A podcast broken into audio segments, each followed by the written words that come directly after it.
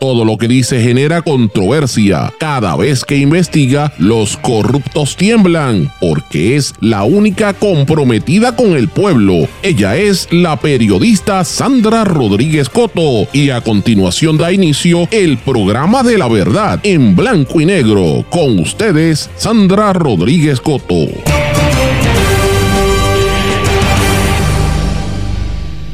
Habla Eliezer Molina sobre Sol y Playa y Choco Horta vive tensiones en Ecuador el día del asesinato al candidato presidencial. Bienvenidos a su programa en blanco y negro con Sandra para hoy martes 15 de agosto de 2023. Les saluda Sandra Rodríguez Coto.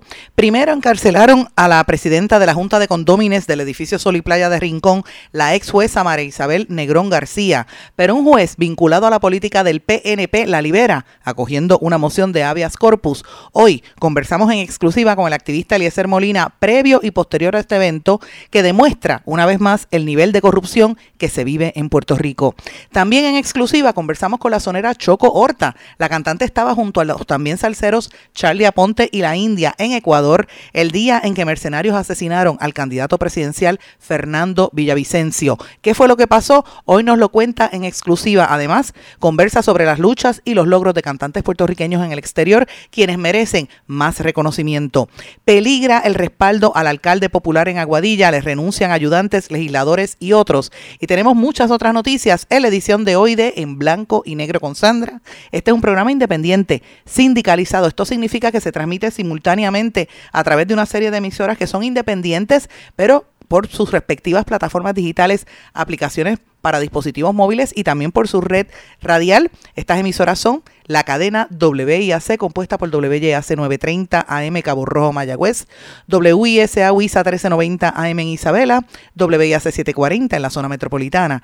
Nos sintonizan también por WLRP 1460 AM Radio Raíces, La Voz del Pepino en San Sebastián, por X61 que son dos emisoras, el, 610 AM y el 94.3 FM en Patillas, Guayama y toda la zona del sureste y este del país. Y desde Ponce para todo Puerto Rico por WPAB 550 AM y ECO 93.1 FM. Vamos de lleno con los temas para el día de hoy. En blanco y negro con Sandra Rodríguez Coto. Muy buenas tardes y bienvenidos a esta edición de En Blanco y Negro con Sandra. Espero que estén todos muy bien. Gracias por la sintonía y gracias por el apoyo que recibimos consistentemente de todos y cada uno de ustedes que pues nos honran con su eh, apoyo y con su sintonía a este programa a través de todas las emisoras de radio y también a la gente que lo escucha fuera de Puerto Rico eh, por medio de las plataformas digitales y del internet, del podcast. Gracias también por los mensajes que recibimos. Es un honor para mí realmente y el, apoyo y, los mensajes que recibimos pues nos llenan de mucho entusiasmo. Hoy es un día importante porque prácticamente comenzaron ya las clases de lleno. Hoy es el día donde comenzaron la mayor parte de las universidades, entre hoy y mañana. Muchas clases en las escuelas públicas comenzaron el lunes, algunos colegios la semana pasada, pero esta es la semana intensa del Back to School con un calor infernal, con muchísimas cosas que están sucediendo pero más que nada con un seguimiento a los temas de corrupción en el gobierno y en la judicatura de nuestro país, que vamos a hablar en breve sobre esto. Pero antes de pasar a eso, quería mencionarles, eh, tuve el, honor y el privilegio de estar anoche en el lanzamiento del documental Psiquis, que estrenó eh, esta, esta misma semana, lo presentaron, eh, también fue histórico porque es la primera vez que se presenta un documental en la sala de festivales en el Centro de Bellas Artes y estuvo abarrotado, ah, bueno, no cabía nadie allí, de verdad que estuvo bien bien, impresionante el evento. El documental Psiquis propone soluciones para un pensamiento libre y expone cómo el colonialismo ha cambiado el, pensamiento de los puertorriqueños. Se hace un análisis crítico desde esto eh, y quiero pues invitarlos a que estén pendientes. Van a presentarlos en Caribbean Cinemas y en varios lugares. En el área oeste también se va a presentar próximamente este documental del cineasta y amigo Tito Román Rivera. Gracias a Tito por, por la invitación y más que nada por, por dejarme ser parte de ese proyecto. Señores, yo participo en ese documental y tengo que decirle que yo soy bien pachosa para estas cosas, de verdad. Yo puedo hablar en radio y escribir, pero esto de estar sacando cara, que la gente me vea, tiendo a ser bastante tímida.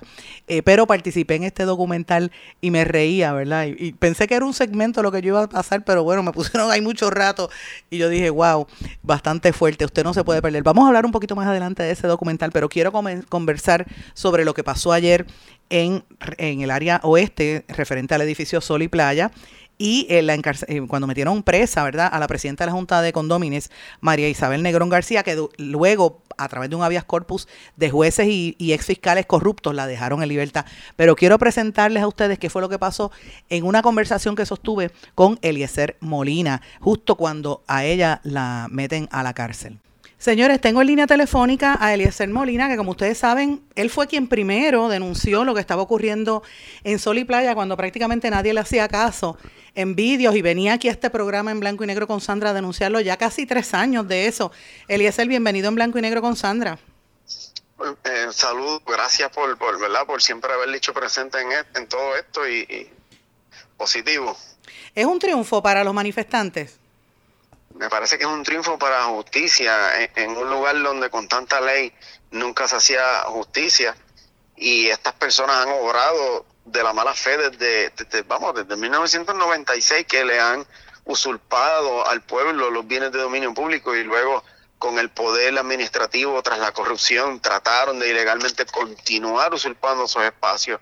Y cuando personas se levantaron a luchar porque eso ocurriera, ese cambio ocurriera y se respetara nuestro ordenamiento jurídico, pues me parece que hoy es un día de reivindicación a todos los manifestantes y a todos los medios que dijeron presente, porque muchos utilizaron los espacios para llevar la otra parte, la que hoy está tras la reja. Y a todos esos, pues me parece que la historia solita se encargó de juzgarlo. Definitivamente. Y fíjate que lo que hemos estado ahí desde el principio viendo todo ese proceso, recordamos, recordamos los ataques, la manera en que te arrestaron, la, la erradicación de cargos a ti y a otros manifestantes que incluso querían meterlo eh, 14 años preso. Yo recuerdo eso como si fuera el día de hoy. Eh, los golpes a los manifestantes, sobre todo a las mujeres cuando iban de noche, el gran despliegue policíaco y todas las cosas que han estado ocurriendo todos estos años allí y es evidente que ellos dejaron esos pilotes y esa, esa construcción ayer enorme. Y ahora no la, ahora dice que no tiene, se cantan pelados, que no tienen dinero para poder eh, volverlo a, su estado normal ellos dinero tienen porque son personas de alto poder adquisitivo y aquí las acciones no se estaban haciendo porque las personas tuviesen o no este dinero o si fuesen pudientes o no. Era por la magnitud de la obra en un lugar que no les pertenece. Y si ellos tenían en ese caso la capacidad para gastar un millón de dólares haciendo una piscina, para que el gobierno gastara un millón de dólares en seguridad pública brindada a un ente privado, pues ahora que buscan el millón de dólares para demoler y restaurar el área que ellos se encargaron de usurpar durante décadas y de destruir con el paso del tiempo. Eh, ¿Qué, representa esto para el resto de las luchas ambientales en Puerto Rico? Me parece que es un pie forzado. Me parece que por primera vez se ve una fuerza que tiene la capacidad de empujar hasta el último nivel a favor de los recursos naturales. Ya no hay que esperar a que un millón de personas se agarren de las manos y salgan a caminar o que saquen canciones eh, artísticas. Me parece que ya las personas han sido educadas y conocen el poder que tiene el levantar su voz. Que no es que hace falta un reclamo multitudinario para poder generar un cambio que si te dicen a ti que son cuatro gatos, pues olvídate, porque cuatro gatos pueden cambiar el mundo. Simplemente tienen que estar bien educados y saber que lo que están haciendo es lo correcto. Pero decir cuatro gatos tampoco es justo porque en ahí en por lo menos en Sol y Playa me consta que yo he visto miles de personas a lo largo de todo este tiempo, a veces eran muchos, a veces eran poquitos, pero siempre han estado ahí. Lo que me... Sí, pero lo que pasa es que ese es el estribillo inicial para tratar de bajar la moral a las personas que comienzan un cambio. Y rápido vienen a tratar de burlar el número de personas que puedan estar respaldando la causa. Hoy, en aquel entonces a mí me decían Eliezer y los cuatro gatos, ahora me acusan a mí de, de, agitar en multitudes. Mira cómo ellos se han tenido que ir ajustando a la evolución del discurso. Ellos mismos aceptan que ahora nosotros somos más y son ellos los que tienen miedo. ¿Y esto tendrá algún impacto en lo que está ocurriendo, por ejemplo, en Aguadilla, en la Cueva de la Golondrina, en Arecibo, lo que está pasando en la, en la Parguera, digamos? Sí, y lo va a tener, porque se está aplicando el Estado de Derecho. Aquí no es que, como yo escuché a un político decir, que nosotros los manifestantes estábamos retando el Estado de Derecho, no, al contrario, estamos caminando a la mano de nuestro Estado de Derecho y estamos haciendo que se cumpla el Estado de Derecho.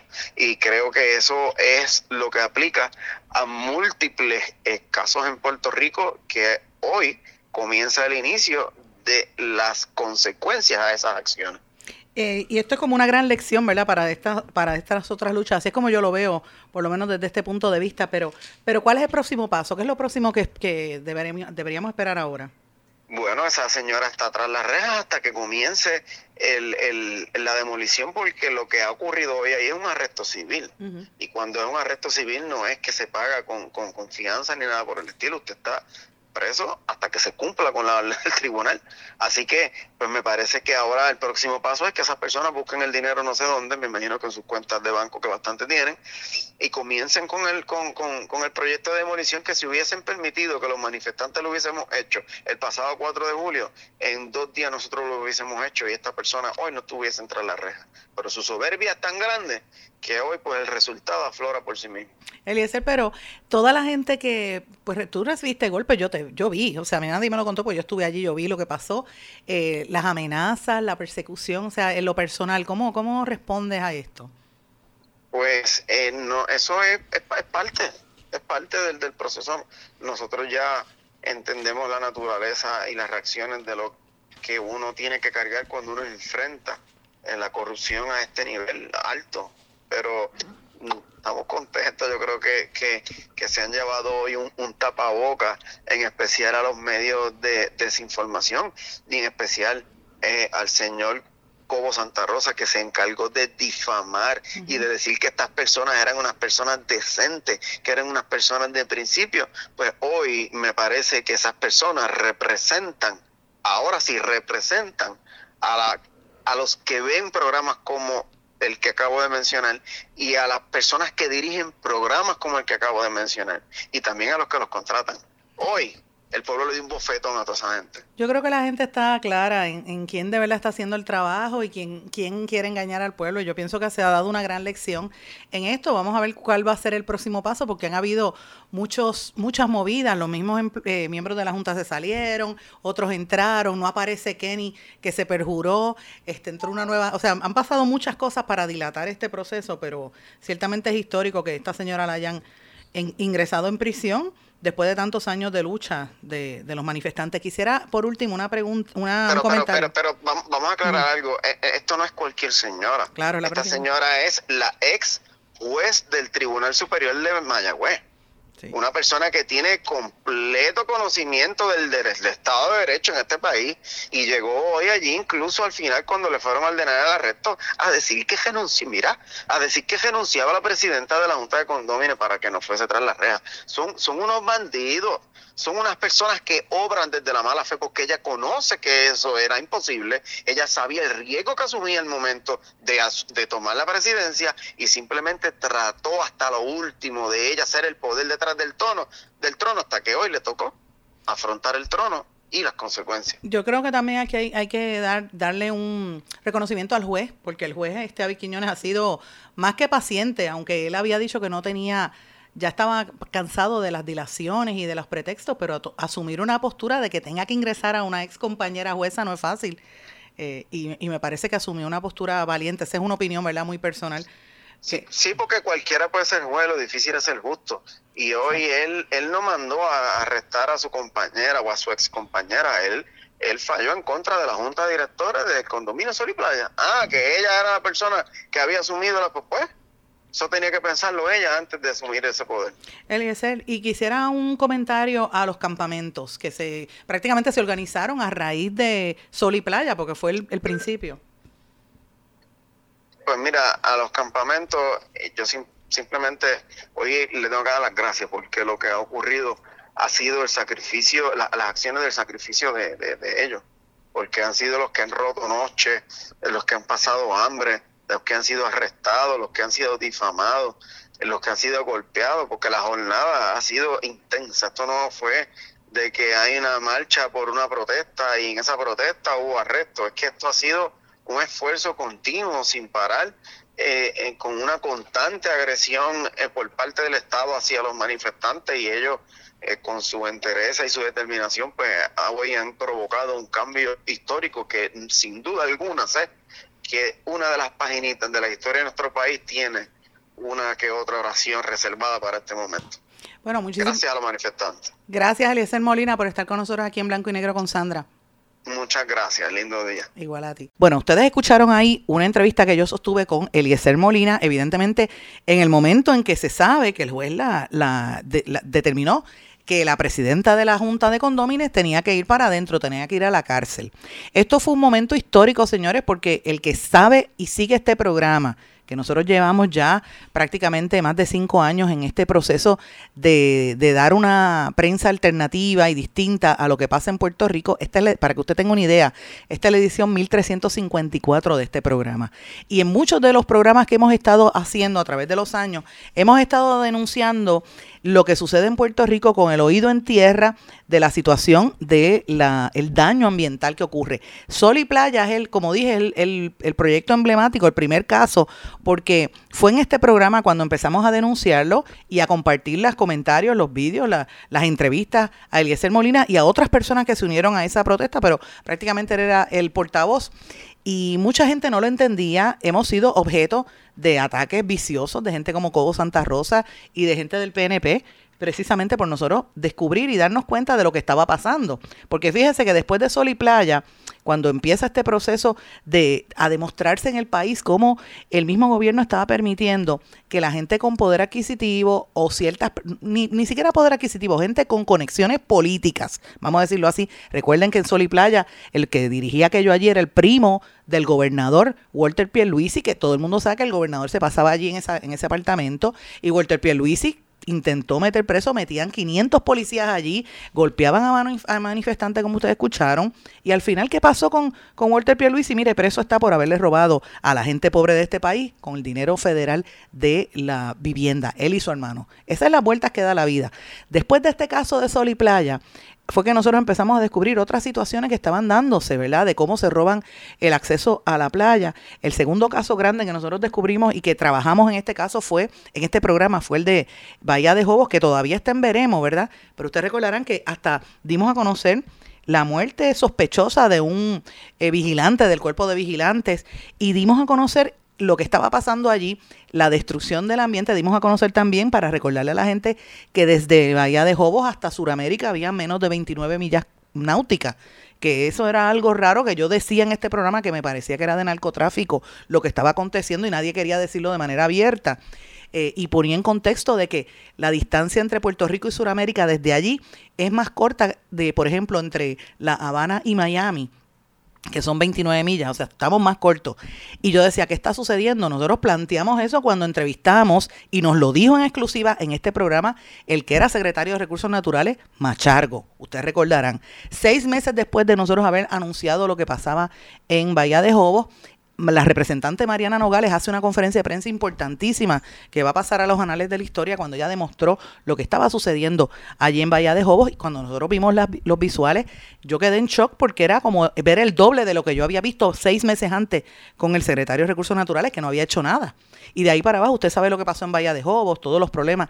Luego de Bahía de Jobos empezaron a, surgir estos otros casos, eh, por ejemplo, el de Arecibo, las polémicas con la cueva del Indio, eh, más lo de Aguadilla, la destrucción tan terrible en la cueva del Indio, cómo han permitido y el gobierno permite la corrupción allí, el alcalde permite que se siga destruyendo toda esa zona de Aguadilla y en parte también de Isabela.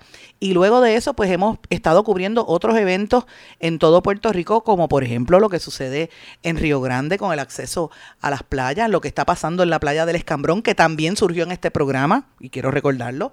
Eh, y es importante recordarle esto a la gente porque a veces critican a la prensa independiente, eh, no estamos en el hit parade, ¿verdad? De, de, porque yo no soy payolera ni chayotera, yo no cojo chavos de nadie, yo sencillamente hago un trabajo periodístico serio y muchas veces la información surge aquí.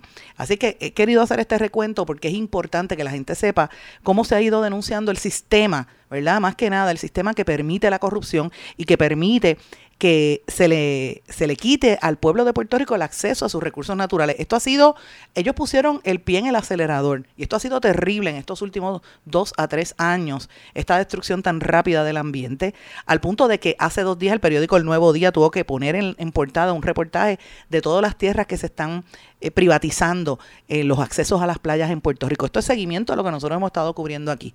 Pero parte del problema que tiene Puerto Rico, señores, es que más allá de la destrucción que es terrible, es, el, es, la, es la mafia institucional. Lo que decía Maldonado en, en, aquel chat, hay una mafia institucional que es el sistema que permite esta corrupción porque se autoprotegen. Y eso fue lo que pasó precisamente ayer con el caso de Sol y Playa. Después de que el juez Avi Quiñones Portalatín, el juez administrador de esa, ¿verdad? Este, de esa región judicial, determinó que había que esta señor, señora estar en la cárcel.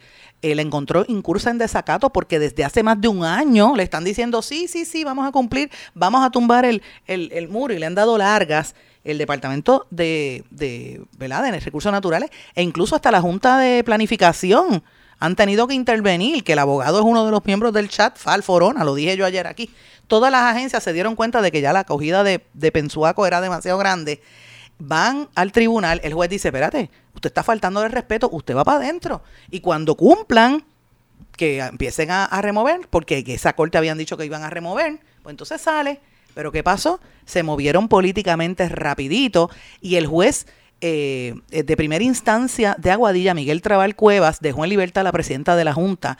Y esto fue porque él acogió una moción de habeas corpus que alegó que ella fue privada ilegal de su, ilegalmente de su libertad. Esa moción la había radicado el licenciado Edwin López Pérez después de esta situación. Eh, quiero recordarle a la gente, para los que no lo tengan presente, el juez Miguel Trabal, Trabal Cuevas es un activista político eh, que de hecho no tiene, eh, para que ustedes tengan, él había sido candidato a representante por el Partido Nuevo Progresista, que eh, lo había bautizado prácticamente, lo respaldaba el entonces presidente del Senado de Puerto Rico, Tomás Rivera Chats. Trabal Cuevas perdió en una primaria en el año 2008 la candidatura a la Cámara de Representantes por el Distrito 16 de San Sebastián, Isabela y Las Marías. Y antes había sido juez municipal en los mismos, en el área del PNP, y de hecho muchos incluyendo el alcalde de San Sebastián, Javier Jiménez, que yo sé que él escucha este programa, y alcalde, hace tiempo que no hablamos, tenemos una conversación pendiente muy seria que quiero preguntarle al alcalde de San Sebastián. Pero el alcalde de San Sebastián había sido uno de los críticos más fuertes de Trabal por su politiquería. Entonces, es importante que el abogado que está representando en este caso, porque también es importante, eh, es el mismo, el, abogado Edwin López Pérez, para que usted vea cómo se, mezcla la, corrupción. Este abogado Edwin López Pérez, que es el que radica el habeas corpus, es el mismo que cuando era fiscal llamó a Lutgardo Acevedo, el corrupto contratista y contable de por allá del área oeste, y tuvo que renunciar como fiscal porque pues le, imputaron una serie de irregularidades. Él tenía un señalamiento de un fiscal especial independiente, pero nunca se supo qué pasó, le, le, lo barrieron debajo de la alfombra y la oficina del FEI no dijo nada. Así que es importante que la gente vea quiénes son. ¿Sabe? Cuando Lugardo mató a una persona, a quien llamó fue a ese fiscal que hoy en día es el licenciado Edwin López Pérez, que es el que radica esta moción para sacar a la jueza de presidenta de la de Sol y Playa de la cárcel con ese habeas corpus. Miren, miren todo y cómo él va a ese otro juez para pasarle por encima a lo que hizo y va un juez que es corrupto también porque tiene un historial político. Así que miren cómo es la situación de la corrupción tan grande que hay en nuestro país y cómo el sistema judicial está tan tan eh, tan mezclado, o sea, no hay justicia en nuestro país, la realidad es esa. Señores, eh, yo quiero que ustedes escuchen unas expresiones que hizo Eliezer Molina después que sucedió esto. Él hizo unas expresiones que voy a compartir con usted. Es posible que tenga una palabra suave y quiero eh, advertirlo. Voy a tratar de hacer un, un alto en eso, pero quiero que usted escuche lo que pasó. Acabamos de recibir la noticia que los jueces corruptos de este país han sacado por habeas corpus a la presidenta de Sol y Playa que acaban de enviar el juez, el juez administrador del, Tribunal de Aguadilla, acaba de solicitar el arresto de la presidenta del condominio, del condominio Sol y Playa, este que está aquí, que les robó a ustedes toda la playa, ¿se acuerdan? El juez David Quiñones ordenó el arresto de estas personas por incumplir con la orden del tribunal y un juez de San Sebastián de apellido Trabal que corrió para el Senado por el Partido Nuevo Progresista o para representante, no me acuerdo porque perdió las dos veces, pues lo nombraron juez y él acaba de sacar de la cárcel por habeas corpus a esa señora. Se lo digo porque hace un montón de tiempo venimos explicándole a ustedes de por qué en Puerto Rico la corrupción estriba en que los jueces son los que tienen el poder sin que nadie pueda supervisarlos porque quien los nomina son los políticos que luego con sus acciones ellos tendrían que pasar juicio. Y durante años le estamos diciendo Puerto Rico tiene una impunidad a la corrupción por el sistema de selección de jueces. Aquí lo tienen. El tribunal de Aguadilla que ordenó el arresto de la presidenta del condominio Sol y Playa, la ex juez superior María, no me acuerdo su apellido, el mismo tribunal acaba de ordenar por habeas corpus de que ella salga a la libre comunidad y que se reúnan como condómines y que usted y que usted vea la demolición no sé de aquí a cuántos años más porque ahora pues se reunirá la junta de condómines tomarán otra, otra determinación y usted pues va a tener que simplemente continuar viendo todo este desastre por los años de los siglos de los siglos. Amén. Ok, eso es lo que decían ellos. Domingo Manueli, el tiempo se acabó. Aquí hay un permiso de demolición. Aquí hay un equipo de personas que está dispuesto a hacerlo y que lo va a hacer. A nosotros nos importa un carajo su tribunal, su departamento de justicia, su sistema de gobernar y ahora ahora nosotros vamos a demoler esta estructura. Ustedes escucharon ahí las expresiones de Eliezer Molina. Disculpen porque pasó la palabra que les advertí, pero traté de, cortarlo, no pude. Pero quería que ustedes escucharan esto. Esto pica y se extiende y va a continuar. Así que estemos pendientes a lo que va a estar ocurriendo en torno a esto. Tengo que hacer una pausa. Regresamos enseguida. Esto es En Blanco y Negro con Sandra Rodríguez Coto. Esto es En Blanco y Negro con Sandra Rodríguez Coto. Y regresamos en blanco y negro con Sandra. Vamos a cambiar diametralmente el tema. Usted no se puede perder esta conversación a continuación. Señores, en línea telefónica tengo a la cantante Choco Horta, Virgen Choco Horta, una gran amiga que estuvo de viaje. Ella es muy, muy eh, pedida y muy aplaudida en países de América Latina, pero le tocó una experiencia interesante porque coincidió con los eventos en Ecuador. Choco, bienvenida en Blanco y Negro con Sandra. Encantada siempre de estar compartiendo tu maravilloso espacio en Blanco y Negro. Gracias, mía. Choco, pero tú estuviste en Ecuador el, día, el mismo día que asesinaron al candidato presidencial. El mismo día íbamos a tocar en San Lorenzo y estuvimos dubitativos si íbamos a hacer la actividad o no. Estamos esperando que la alcaldesa diera la luz verde porque no se sabía la alcaldesa Avi Solís que dijera que de facto la actividad no se va a suspender. Estábamos artistas como Charlie Aponte, la India y esta servidora, y de allá de Colombia, eh, Elvis Magno. Entonces cuando nos explicaron bien que fue que el país estaba este, revolcado, por decirlo de esa manera, por la muerte del candidato a la presidencia Fernando Villavicencio, quien verdaderamente en las entrevistas ya él había dicho que él no tenía chaleco puesto, que él estaba, cuando fuera presidente, él iba a, acabar con la, con la guerra. Yo creo que este es el efecto Bukele que está ocurriendo en todo Sudamérica, que, que me encantaría que ocurriera aquí en Puerto Rico, o sea, de paso, yo quisiera que, que viniera un Bukele y eliminara un montón de cosas, falencias y, y, ¿verdad? y faltas que tenemos aquí. Puerto Rico. A mí me preocupa Bukele porque él ha, él ha hecho lo que tenía que hacer, ¿verdad? Por, por la, contra las gangas, pero se ha convertido en un mini dictador y está limitando la libertad de prensa. Ya la prensa lo está denunciando. Hay periodistas que se han tenido que ir de allí. Está muy fuerte la cuestión de los derechos civiles. Pero Choco, que, quería que habláramos un poquito. Sé que hay unos problemas de comunicación, pero para los amigos que están escuchando, Tú has tenido la oportunidad de viajar muchísimo, viajas constantemente. Estuviste en Colombia hace un tiempo y coincidiste con la vicepresidenta, que hiciste amistad con ella, lo pusimos aquí en el programa. Eh, o sea, ese rol de los artistas puertorriqueños como nuestros embajadores, ¿por qué aquí en Puerto Rico no, no se destaca? Yo no sé, yo creo que es una falta de respeto a los galones y a, a la clase artística como tal la gente no se da cuenta de la magnitud que representa un compañero, una compañera eh, artista. Cuando salimos a la diáspora a representar a Puerto Rico, o sea, perdón, cuando salimos a cantar, por ejemplo, yo estaba en Ecuador, quien sale a Ecuador primero es una mujer, ¿verdad? Una mujer negra. Y segundo es una mujer puertorriqueña. Si yo quedo bien o quedo mal, este, yo voy a estar hablando por el país y por lo regular, con toda la modestia aparte y con humildad, yo siempre quedo bien. O sea que yo la imagen de Puerto Rico en el, en el, en Arbolo, siempre nuestra enseña, nuestra, nuestra bandera. Entonces coincidí, el, el viaje a Panamá fue el miércoles 9 de agosto, y en ese vuelo donde yo fui, coincidí, es, es curioso, voy a contar esto, es curioso, con el gobernador de Puerto Rico, Pedro Pierluisi, y su hermana Caridad Pierluisi. Los dos estaban en, en ese vuelo. Entonces, eh, Paul, que es el director de toda la línea en Copa, la línea Copa por donde yo estaba viajando, eh, viene y le dice al gobernador, mira, aquí está Chocohorta. El gobernador antes de entrar en la puerta, porque cuando él va a entrar, paralizan todo, ¿verdad? Estamos ya en la fila, casi próxima a entrar al avión.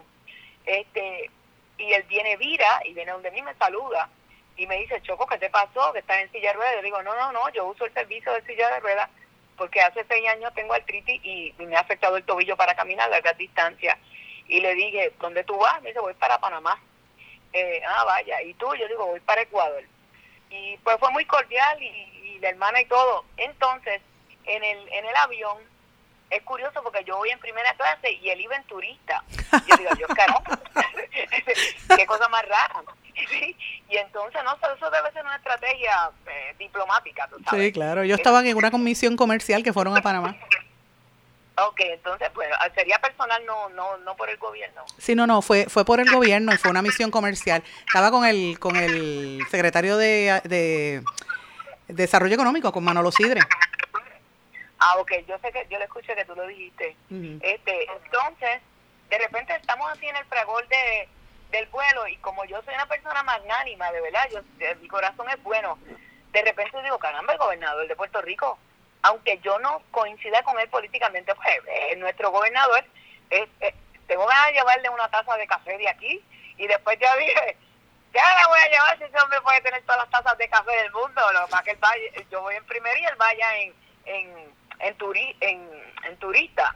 Este, pero a la, con la misma me senté y escribí una carta en la servilleta de, que nos dan en primera clase. Le pedí un bolígrafo a la playa atendida y escribo una carta diciéndole que, que a mí me gustaría, precisamente lo que tú me acabas de resaltar y preguntar, que como gobernador él resaltara los logros que hacemos o que tenemos los artistas cuando salimos del país, porque por ejemplo, yo siempre viajo sola, yo no tengo este manager y representante, y si alguien quiere ser mi manager o representante y escucha esta entrevista, por favor, que se comuniquen contigo, Sandra. Sí, Porque ya me hace falta. Yo llevo ya 35 años de carrera y siempre la gente me ve solita, y por ende eso me, me, me, atrae otras situaciones.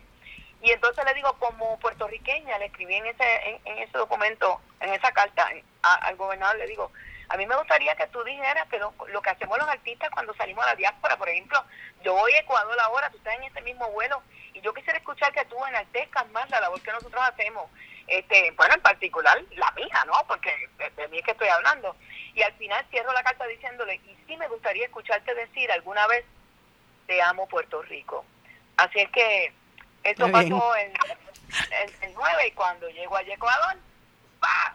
La noticia que habían matado a, al candidato a la presidencia, eh, Fernando Villavicencio, eh, y ese revolú, y que si hacíamos la actividad o no. Qué fuerte. Pero se dio la, actividad, sí fue fuerte porque tú nos pararon, nos requisaron dos veces, ¿verdad? Ya la, la milicia se para en una dice a dónde van, ah, estos son artistas los que van aquí, Charlie Aponte, que era el cantante del Gran Combo. Claro, Charlie. y en otra nos dijeron, se me bajan todos de esa guagua. Entonces ya tú sabes que esos ellos andan con una, una M40, AK-47, intimidante por demás. Pero yo como siempre soy muy vocal, le dije a esos seis policías que nos detuvieron o militares, nosotros estamos este, enalteciendo el arte. Nosotros estuvimos cantando aquí anoche en San Lorenzo, Ecuador. Aquí está Charlie Aponte, ex integrante del Gran Combo. Está Elvis Magno, que es de aquí de, del país, eh, colombiano y estoy yo, Choco Horta, que soy, pues, soy una artista puertorriqueña también, que lo que hacemos es bien. Pues rápido, ni un minuto tardó en que nos regresaran a la, a la guagua nuevamente para seguir camino. Qué interesante. Choco, me gustaría que la, que la gente supiera, todas las veces, la gente que, que me ha escuchado, quizás a lo mejor lo recuerdan, pero yo lo he dicho otras veces en este programa, tú has viajado más de 30 veces, por ejemplo, a Colombia, te has presentado allá. ¿A qué país de sueles viajar en América Latina? Pues mira, yo he, yo he estado en Colombia 62 veces. La gente dirá, pero ¿cómo es posible que tú lleves cuenta de eso? Porque llevo cuenta, me he quedado 31 veces en el mismo hotel, que siempre me quedo en Cali. De hecho, todo el personal me conoce. Yo entro a la cocina, como yo soy vegana vegetariana, y me permiten a veces hacer mis propios alimentos. Este, porque yo no quiero contaminación cruzada, pero ya son, hay un empleado allí de 20, casi 20 años que nos conocemos, de, yo le digo, desde que no teníamos cana nos conocemos. Entonces, yo he ido eh, cuatro veces a Chile, tres veces a Costa Rica, eh, Ecuador por primera vez esta vez. Yo he estado en, en, en, Colombia, he estado en más de, yo no sé, 20 municipios, Tuluá, Quito, eh, Iscuandé, eh, Barbacoa, Honda, en Bogotá, Medellín, el Festival de Barranquilla, eh, en el Chocó, yo he estado en Buenaventura, nada más he estado como treinta y pico veces. Mm, ¿Qué pasa bien? Sí, entonces pues, lo curioso es, este Sandra, que allí los peladitos, que son nenes o nenas pequeñas, sí, ahí le dicen los pelados. los padres y las madres le enseñan el valor, yo creo que los alimentan con salsa porque me ven y rápido dicen chocorta, puedo tomar una foto con usted, yo digo, o sea, me rasco la cabeza y digo, ¿cómo es esto posible? Si en Puerto Rico yo estoy al lado de, niñas y niños y ni siquiera saben de mi existencia. Y entonces no se diga eso, los músicos y, las músicos allí conmigo, eso es maestra, me dicen maestra, entonces me dicen profesora y todos quieren una foto conmigo. Una deferencia y no solo eso, las orquestas que me acompañan cuando yo voy siempre saben el material de arriba abajo, no como a veces orquestas aquí que me faltan el respeto, los coristas como ahora que hice una actividad del 21 de enero en, en, la fiesta de la calle San Sebastián y los tres coristas que contraté, los tres me faltaron el respeto, ni siquiera sabían por dónde iban las cosas, o sea, de, de hecho, conociéndome yo los regañé. Es que hay que hacer, la gente ha perdido un poco la noción de la perfección, ¿verdad? Y en el arte, eso es lo que te mantiene la longevidad. Hablarán del gran combo, pero el gran combo tiene su ritmo, este, eh, obviamente, y sus reglas. Y las orquestas y los artistas que tienen éxito es porque tienen una, un profesional, ese es el profesionalismo, el mantenerlo así. Eh, miren, se me acaba de caer la, la comunicación con Choco, déjame volverlo a intentar, porque esto es, es, parte de lo que yo quería traer para que ustedes entiendan la importancia que hay en destacar a los artistas puertorriqueños. Bueno, como ya ustedes escucharon, se interrumpió la conversación telefónica. Voy a intentar volverla a conseguir, pero para los que están sintonizando, les reitero, esta era una conversación que mantengo con la cantante Choco Horta, que estuvo en el pueblo de San Lorenzo, en Ecuador, donde estuvo presentándose eh, junto a otros, coincidió con otros salseros, ahí estaba la India y estaba también Charlie Aponte, entre otros, y ella presenció prácticamente los eventos, lo que estaba viviendo ese país el día del asesinato del candidato a la presidencia Villavicencio, que de hecho hoy se reporta que hubo un segundo asesinato, otro por desgracia, otro, otro candidato, en este caso el dirigente político Pedro Briones, que fue asesinado por un impacto de bala, y una de las candidatas del, del Partido Correísta de la Revolución Ciudadana, Luisa González,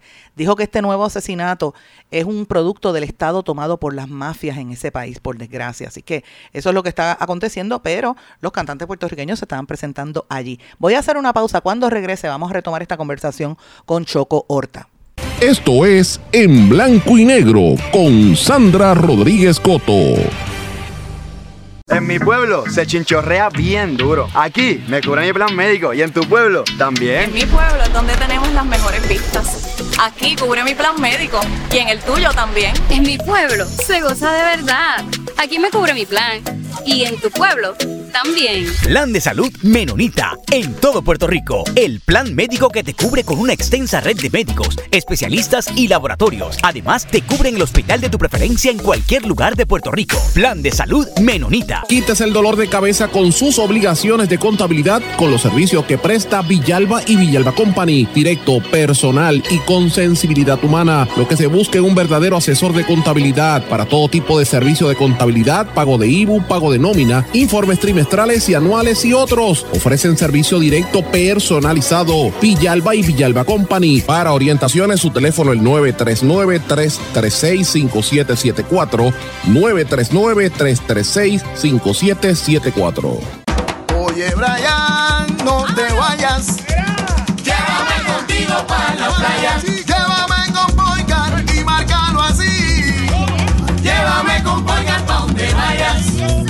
Oye, chico, ¿qué te pasa? Llévame contigo para la playa. Pa'l chinchorro, pa'l trabajo, pa' la rumba, pa' la playa.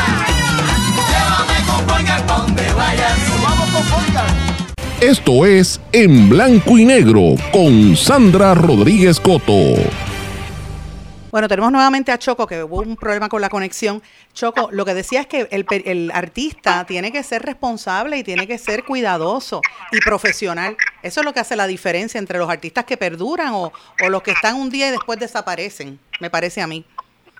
Bueno, definitivamente los- hay personas aquí que exigen eh, sus derechos, pero no ejercen sus responsabilidades. Muchos músicos aquí me han faltado respeto, particularmente los coristas, las coristas, porque los músicos aquí, la, la, la base, el piano, bajo y todo ese tipo de cosas, y los metales son responsables, no, no puedo hablar nada malo de ellos, pero los coristas, algunos, ¿sabes? Yo no, yo, se supone que un corista sepa el trabajo y me cargue a mí, yo no cargarlos a ellos.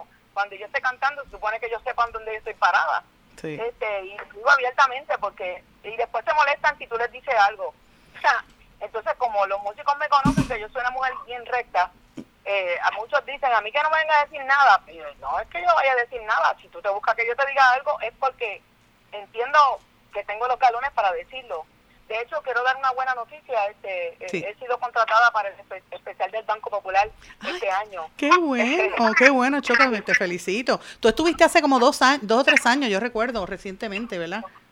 Sí, y, entonces también regreso a, a, a Tumaco, a, a Colombia, el 16 de septiembre voy a estar tocando allí de nuevo.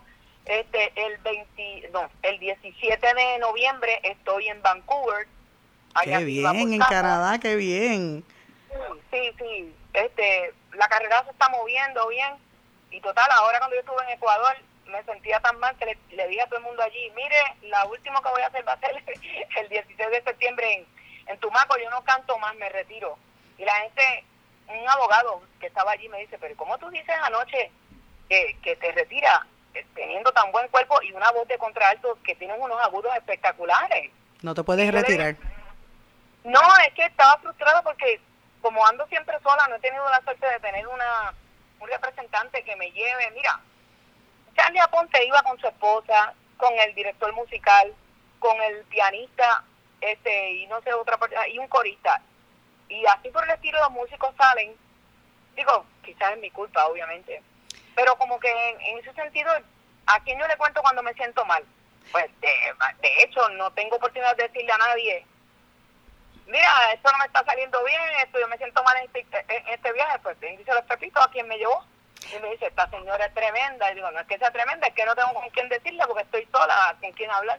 Lo que pasa es que el, el, el, el mundo del espectáculo y sobre todo la salsa, para ustedes, para las mujeres, ha sido bien cuesta arriba. Tú has sido una luchadora para poder mantenerte vigente durante tantos años y más que nada con tanta exposición a nivel y respeto a nivel internacional que, que y, y con todos los retos que eso conlleva, ¿verdad? Uno mira y uno dice, bueno, pero te mantienes ahí y eres digna de... Yo me siento súper orgullosa de que seamos amigas hace tantos años y, y que me consideres tu amiga. De, de hecho, tengo que decir, el otro día me invitaste a almorzar cuando viniste a Puerto Rico, así que te tengo yo una deuda de almuerzo. Tenemos que vernos pronto con el grupo de amigas. Vamos a pasarla bien, vamos a Te pasarla bien. agradezco, te agradezco la reciprocidad, pero no es necesaria No, una sé. invitación que desde ya la acepto. Y sí, somos amigas y me honro de ser tu amiga y sobre todo el trabajo tan importante que estás haciendo como prensa independiente y no soy una persona aduladora a las personas que me conocen. Como prensa independiente te has atrevido como mujer también a tocar una, unas orillas, unas llagas que, que muy pocas personas se atreven a hacerlo. La prensa corporativa no, no necesariamente va a esos lugares donde tú llegas y a veces yo hasta me asusto por ti, te lo digo. No, pero seguimos. Hay que, no, gracias, pero hay que hacer el trabajo porque estamos en un momento coyuntural en nuestra historia. Tú lo estás haciendo desde, desde el arte choco y yo quería que la gente escuchara porque a veces eh, de hecho, insto a los amigos de la prensa que están escuchando que presten atención a estos artistas que están haciendo eh, eh, patria fuera de nuestro país constantemente. Tú eres una que merece mayor despliegue, que la gente esté atenta a tus, a tus viajes. Tú estuviste en Nueva York recientemente, en varias ciudades de los Estados Unidos también, eh, y te mantienes vigente, así que me parece bien encomiable. Aparte de que también me llama la atención la salsa, el crecimiento que ha tenido en, en- y, y, ¿verdad? la vigencia que mantiene en Colombia, en Sudamérica. Y aquí en Puerto Rico debería tener mayor espacio, ¿verdad? Por desgracia, pues, no sé, a veces siento como que ah, eh, la han abandonado eh, y hace falta. yo, yo te entiendo, pero desde mi punto de vista, ¿verdad? Uno siempre quiere más. Claro. Pero ahora mismo yo voy a estar, por ejemplo, en el especial, en el especial del Banco Popular porque el año el año pasado me invitaron y después me desinvitaron. Después daré las razones en detalle. Este, pero me llamaron también para también para hacer el segundo encuentro de Alzón de Maelo. Que Sí. Eso se va a dar en creo que va a ser en la en la escuela Mi Alma Mater, La Labra. En La Labra. octubre. Entonces estábamos negociando algo ahí y, y va a ser en octubre ahí. Así que me invitaron también, por lo tanto yo pico. Eh, no chévere. sé, debo ser, debo ser una ingrata cuando digo que me quiero retirar, pero a veces me siento de esa manera. No, pero no puedes retirarte. Pero te agradezco mucho que hayas estado este ratito con nosotros. Y nada, vamos a encontrarnos y hacemos algo poqu- poquito. Te voy a, te voy a grabar la próxima vez que estés cantando, porque sé que has innovado muchísimo. Eh, has tenido, incluso para los amigos que me están escuchando, tú misma produces los videos, has hecho documentales, has grabado con, hasta con reggaetoneras, raperas, o sea, raperos. Sí, aprendí a hacer este video y, y editarlos en Final Cut y, y una, yo soy una atrevida en realidad. Pero nada, eh, ah, compartimos y hablamos y con gusto ah, este, te cedo la entrevista porque eso, eso es otra cosa. Estoy en una etapa de mi carrera, no sé qué me ocurre, que yo no le quiero dar entrevistas a nadie. Me han llamado más de cinco personas para... No, para pero tienes, pero tienes que hacerlo choco porque tienes que mantener, ahora te digo yo, tienes que mantener ese espacio y que la gente te escuche, no todo el mundo tiene la oportunidad de verte a la misma vez, así que por lo menos en algún momento, y la ventaja de la tecnología ahora es que se queda ahí en, el, en internet sobre todo, la gente los puede revisitar, así que hazlo, hazlo, que es importante. Bueno, sigo tu recomendación, te envío un beso, un abrazo. Gracias. Hacia, hacia adelante y en blanco y negro, chocolocochosamente me despido. Esta, gra- mi gracias, mi amigo, esta era Choco Horta. Bueno, mis amigos, ustedes escucharon la entrevista y la conversación que sostuve con Choco Horta, quien me honro también de tener una amistad con ella, un privilegio conocerla, eh, una persona muy... Usted dirá, bueno, uno, Sandra, tú conoces mucha gente, sí, porque uno es periodista y que a través de los años uno desarrolla amistades. Por ejemplo, ahora mismo Gilberto Santa Rosa se va a presentar este fin de semana. Y yo lo he dicho muchas veces, yo tengo una amistad con Gilberto y una deuda de gratitud enorme, eh, que, que lo, de verdad, yo toda la vida voy a estar adorando a Gilberto Santa Rosa y espero que tenga mucho éxito en su presentación, al igual que con Johanna Rosalí y su hija Alfonsina, pero más, con, más que nada con Johanna, que tuvo una presentación extraordinaria en el teatro este fin de semana. Uno tiene la oportunidad en esta carrera de conocer gente bien diversa. Eh, y para mí, de verdad, es un motivo, lo digo con humildad, pero también de orgullo de, de las amistades que uno va desarrollando, que son muy buenas y uno les tiene mucho cariño, como en el caso de Chocorte, un respeto también profesional y personal a su trayectoria y a lo que ella quiere representar para nuestro país, que cuando los- nos representa públicamente fuera de aquí, pues es motivo de orgullo. Y hablando de esas representaciones, como les dije al principio del programa, están pasando muchas cosas, ¿verdad? Tengo poco tiempo para poder dedicarles, pero quería dedicarle unos minutitos a lo que comenzamos en el programa, hablar del documental Psiquis, que se presentó ayer de una manera extraordinaria en la sala de festivales del Centro de Bellas Artes de San Juan. Quiero decir desde aquí públicamente, darle las gracias a mi, a mi date en ese en la presentación, o sea, mi acompañante que fue mi mamá, mami, que le dije, mami, vente conmigo. Yo por lo general suelo salir muchísimo con mi papá, mi mamá y la nena, ese, es mi grupo, pero obviamente éramos, éramos dos las que pudimos ir, anoche, así que agradezco a mami que me haya acompañado porque de verdad que fue un documental muy, muy bonito. Aquello allí estaba lleno, allí estaba todo el mundo que usted quiera saber, eh, Raimundo y todo el mundo, como quien dicen, de la política, del arte, de la cultura. Eh, mucha gente estaba allí, vi a lo lejos y saludé a lo lejos a, a Mariano Nogales, vi a había muchos líderes del independentismo también, estaba este eh, Juan Dalmao, estaba eh, Denis Márquez, vi al, al expreso eh, y nacionalista Heriberto Marín, con quien tuve la oportunidad de conversar brevemente con él y su hijo, y otras personas, vi este muchas personalidades del arte y de la cultura, muchísima gente que estuve allí, así que eh, conversé con algunos, así que eh, quiero darle las gracias a la gente con quien tuve la oportunidad de, de conversar, incluyendo algunos empleados del gobierno que también vinieron a saludarnos. Pero este documental es importante, es un momento histórico para nuestro país y es importante que la gente lo vea. Eh, nosotros hemos estado apoyando a Tito Román Rivera, el cineasta, desde hace mucho tiempo. Cuando él iniciaba el, deseo de montar esto, de hecho, nosotros le preparamos hasta una entrevista en vídeo cuando hacíamos los vídeos de la bata puesta de los fines de semana, usted recordará, eh, donde él hablaba de lo que él estaba tratando de hacer. Este documental se hizo sin un centavo de fondos públicos. Cuando en Puerto Rico hay tantos millones que se destinan a la Corporación de Cine, cuando se hacen producciones de excelencia como hizo este documental, eh, demuestra al país la politiquería y cómo cómo no se apoya los proyectos que son importantes. Esto es un proyecto histórico, esto es un proyecto educativo, y que nos pone a pensar como pueblo de, de, cómo nuestro pensamiento y cómo nuestras acciones en nuestro país están definidas precisamente por el sistema colonial y cómo el coloniaje nos es parte de nuestro ADN por tantos siglos de, de colonización. Eh, y, no importa del partido político al que usted pertenezca, porque ahí hubo unas entrevistas muy importantes a estadistas, eh, por ejemplo, doña Miriam Ramírez de Ferrer y muchos líderes estadistas que se presentaron a, a lo largo del, del, documental también, de cómo esto incide, populares también, eh, gente de otras ideologías políticas. A mí me pareció sumamente importante que vean cómo el pensamiento político incide en nuestra vida. Eh, Tito Román no recibió un centavo de fondos públicos para esto y ha hecho una obra magistral, así como los otros documentales que él había hecho del Antillano y a Sinapa en mí. Yo creo que esta es su obra maestra, que todo el mundo debe verlo. Lo van a presentar en unas salas de Caribbean Cinemas en, en, ¿cómo se llama? En me parece. Y creo que también lo van a presentar en estos días en la zona oeste, así que hay que estar pendientes. Y me parece importante, ojalá que tenga el respaldo y se empiece, porque esto para mí que él va a ganar premios con este documental porque estuvo extraordinario. Tengo que decir que yo no pensé que iba a estar tanto rato al aire. Yo, participo del documental, yo soy bien pachosa para estas cosas, como les dije, pero me puso ahí muchísimo, muchísimo tiempo. Cuando yo me pongo en esa pantalla, yo decía, wow, yo quería como que esconderme debajo de la tierra. Pero fue bien interesante eh, la conversación que sostuvimos con un portavoz del grupo que quiere la, la reunificación con España eh, y también con una estadista que era eh, doña Miriam Ramírez y con Tito eh, Román, de independentista. O sea, la conversación de estas tres, personas fue maravillosa. Yo tuve el honor de, de moderar ese panel en una colega emisora en, en, Radio Isla, así que le doy las gracias por la participación.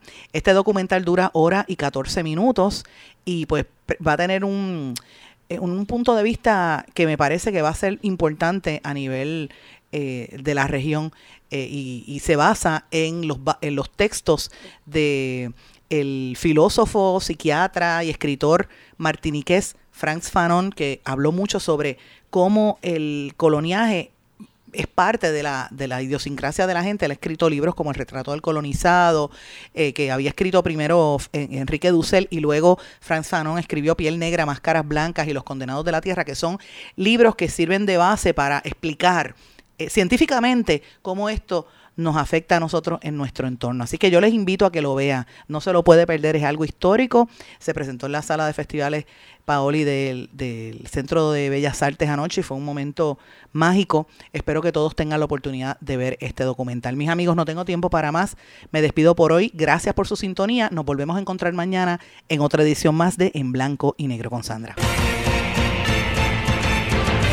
se quedó con ganas de más. Busque a Sandra Rodríguez Coto en las redes sociales y en sus plataformas de podcast, porque a la hora de decir la verdad, solo hay una persona en la que se puede confiar, Sandra Rodríguez Coto, en blanco y negro.